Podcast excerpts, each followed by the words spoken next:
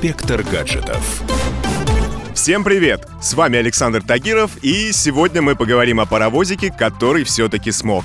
А точнее о компании Huawei, которая наконец-то выпустила собственную операционку. Что это значит для владельцев устройств в ближайшие пару минут. Слухи о том, что Huawei собирается выкатить на рынок независимую систему, ходили уже несколько месяцев.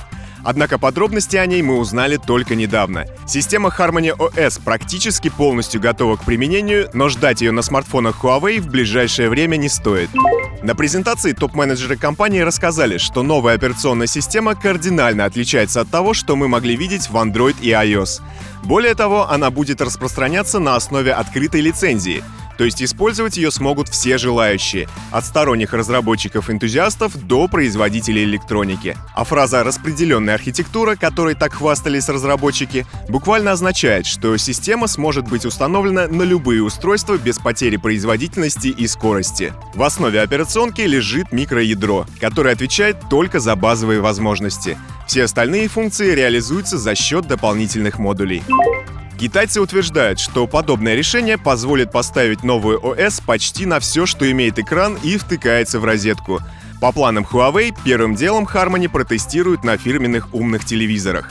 Первый такой ТВ под названием Vision уже продемонстрировали публике. Он появится в продаже в середине августа. В 2020 году производители планируют устанавливать операционку в умные часы, фитнес-трекеры и ноутбуки.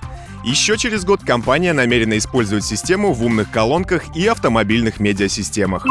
Если с прочими гаджетами все вроде бы понятно, то вопрос со смартфонами Huawei по-прежнему остается открытым. Производители заявили, что в ближайшее время не намерены предустанавливать операционную систему на своих смартфонах и планшетах, а все потому, что компания надеется сохранить партнерские отношения с Google.